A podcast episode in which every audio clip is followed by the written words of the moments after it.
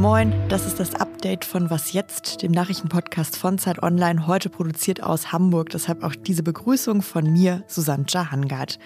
Hier geht es heute um folgende drei Themen. Einmal ist in Tschechien ein Zugunfall passiert. Wir schauen auf neuere Diskussionen rund um Corona-Maßnahmen und eine mögliche Impfpflicht. Und wir sprechen auch nochmal über Abschiebungen nach Afghanistan. Der Redaktionsschluss für diesen Podcast ist 16 Uhr. Werbung Diese Woche in der Zeit? Die Bücher des Frühlings. 16 Seiten blühende Fantasie. Von gefährlichen Liebschaften, einer Flucht auf dem Mississippi und magische Erzählkunst. Das Literaturspezial zur Buchmesse in Leipzig. Die Zeit, Deutschlands größte Wochenzeitung. Jetzt am Kiosk oder direkt bestellen unter zeit.de/slash Die 7-Tage-Inzidenz, also dieser Corona-Kennwert, liegt in Deutschland heute bei knapp 20. Er ist in der vergangenen Woche weiter gestiegen und das ist ja ein Trend, den wir jetzt schon seit Wochen haben. Ende Juni war dieser Wert ja sogar noch nur bei 5. Die Frage ist natürlich, geht das jetzt über Wochen so weiter? Werden die Zahlen wieder immer höher? Und vor allem, was kann man tun, damit das nicht passiert?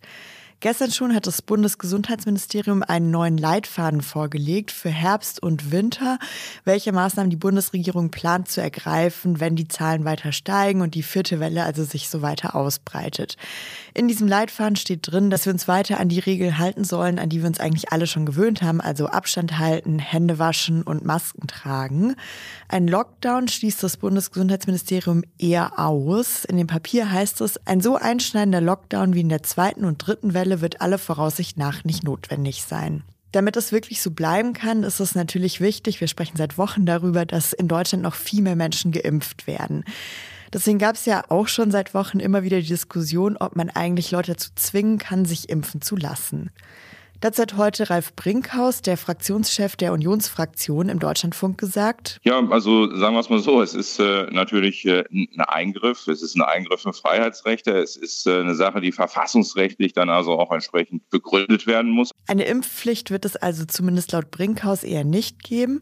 Damit noch viel mehr Menschen in Deutschland sich impfen lassen, glaubt Brinkhaus. Dass es besser ist, also nochmal zu werben für Impfungen eine Kampagne zu fahren, äh, in Hotspots zu gehen mit äh, Bussen, mit äh, aufsuchenden Impfen. Die Diskussion nimmt gerade auch nochmal besonders wieder Fahrt auf, weil wenn nicht noch viel mehr Menschen geimpft sind, dann wird natürlich auch der Schulunterricht wieder gefährdet. Das kennen wir ja schon aus den vergangenen Lockdowns und das hat auch Brinkhaus heute nochmal betont. Und das wird jetzt natürlich besonders wichtig, wo in den ersten Bundesländern die Sommerferien schon wieder zu Ende gehen. Heute zum Beispiel ist tatsächlich der letzte Sommerferientag in Hamburg.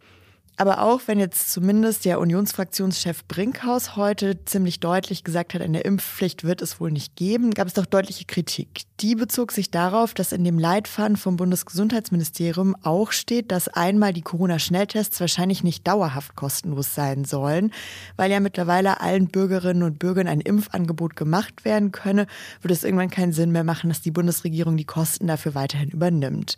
Und in dem Papier vom Bundesgesundheitsministerium heißt es auch, dass Nicht-Geimpfte dann vielleicht sogar von Veranstaltungen oder in der Gastronomie ausgeschlossen werden können. Das hat der FDP-Generalsekretär Volker Wissing heute ziemlich deutlich kritisiert. Er sagte bei NTV, Die Diskriminierung Nicht-Geimpfter, der Ausschluss vom sozialen Leben ist nichts anderes als eine Impfpflicht durch die Hintertür.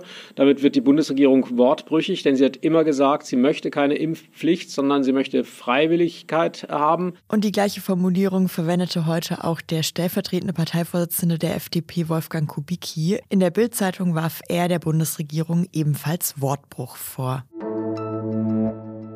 Im Südwesten Tschechiens ist heute ein Zugunfall passiert. Zwei Züge sind dort aufeinander zugefahren und frontal zusammengestoßen.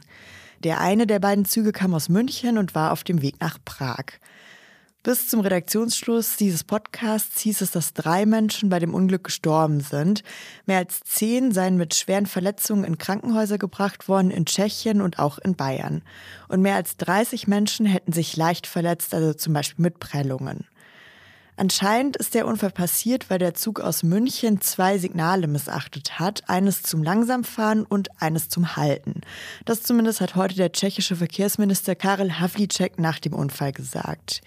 Die tschechische Eisenbahninspektion, die hat direkt Ermittlungen aufgenommen. Die dürften aber einige Monate dauern, bis man dann wirklich sicher weiß, wie es zu dem Unglück gekommen ist.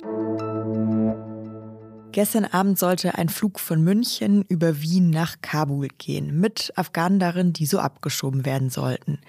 Der Flug wurde spontan dann abgesagt, aber die Diskussion geht weiter. Die Diskussion darum, ob man Menschen in ein Land abschieben kann, in dem gerade ja in den vergangenen Wochen Anschläge und Kämpfe wieder deutlich zugenommen haben.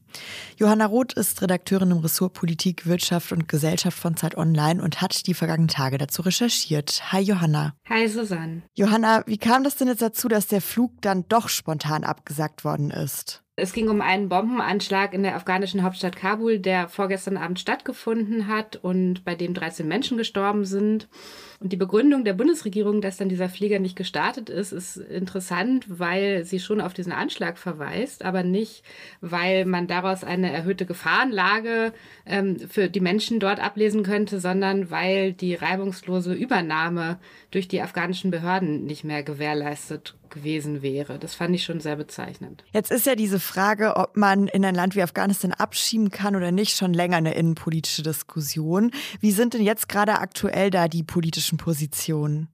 Die Bundesregierung hält nach wie vor an der Abschiebepraxis nach Afghanistan fest. Es gibt ja durchaus immer mehr Kritik daran. Also die Grünen fordern das auszusetzen, Asylrechtsverbände natürlich sowieso schon länger. Auch der äh, SPD-Chef Norbert Walter Borjans hat sich entsprechend geäußert und gesagt, ähm, es sei äh, unmenschlich, die Menschen dorthin abzuschieben, auch wenn es ja in den allermeisten Fällen verurteilte Straftäter oder Gefährder sind. Und äh, auch Bundesinnenminister Horst Seehofer hat sich kürzlich nochmal geäußert und gesagt, man halte also daran fest, also es gibt Stand jetzt äh, keine Initiative, dass man das stoppen würde. Auch der CDU-Kanzlerkandidat Armin Laschet hat gesagt, dass er daran festhalten möchte. Und die interessante Frage ist natürlich, wenn man sich anguckt, wie rasend schnell sich dieses Land weiter destabilisiert, was eigentlich da die rote Linie ist, ab der die Bundesregierung sagen würde, nee, ab jetzt ist eine Abschiebung nach Afghanistan grundsätzlich nicht mehr vertretbar. Dieser Punkt scheint aber jetzt auch noch nicht erreicht. Und konntet ihr in eurer Recherche irgendwie rausfinden, ob das sein kann, dass die Bundesregierung das bald anders einschätzt? Also sie äußert sich dahingehend nicht. Es gibt einen Lagebericht zu Afghanistan, der wird vom Auswärtigen Amt herausgegeben.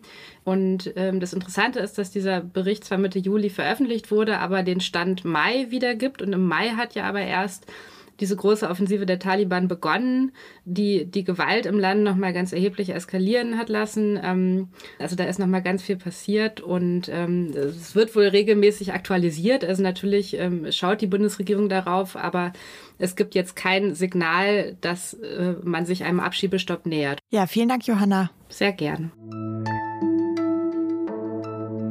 Was noch? Come on, Barbie, let's go party.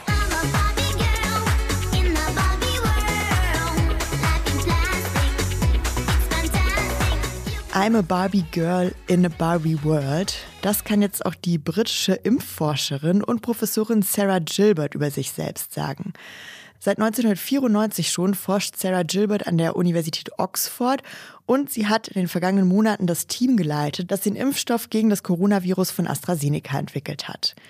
Der Spielzeughersteller Mattel sieht Sarah Gilbert deshalb als Vorbild und hat ihr zu Ehren eine neue Barbie-Puppe entwickelt. Eine Sarah Gilbert Barbie, die ihr total ähnlich sieht, mit langen roten Haaren, schwarzem Hosenanzug und Brille. Eine britische Nachrichtenagentur hat die Wissenschaftlerin gesagt, dass sie das erst sehr komisch gefunden habe, aber sie könne darin jetzt auch Gutes sehen. Ich wünsche mir, dass meine Puppe Kinder auf Berufe aufmerksam macht, die sie vorher nicht kannten, wie Immunologin. Das hat Sarah Gilbert der Nachrichtenagentur gesagt und sie meinte auch, dass sie vor allem hofft, damit Mädchen erreichen zu können, weil es ihr ein großes Anliegen sei, gerade auch Mädchen für naturwissenschaftliche Berufe und die Wissenschaft zu begeistern. Und damit ist diese Ausgabe von Was jetzt am Ende. Ich bin Susanne Hangard. Wenn Sie mögen, schreiben Sie uns gerne an wasjetzt.zeit.de. Wir freuen uns immer über Post. Morgen früh gibt es uns wie immer wieder, dann mit meinem Kollegen Janis Kamesin. Ich wünsche Ihnen einen schönen Abend. Bis bald. Also ich konnte ja auch als kleines Mädchen mit Barbies echt überhaupt nichts anfangen. Ich hatte eine einzige, die hat mir irgendjemand geschenkt. Und die hatte dann vor allem die Funktion, gegen den Power Ranger meines Bruders zu kämpfen und hat in irgendeinem dieser Kämpfe, glaube ich, ihren Kopf verloren.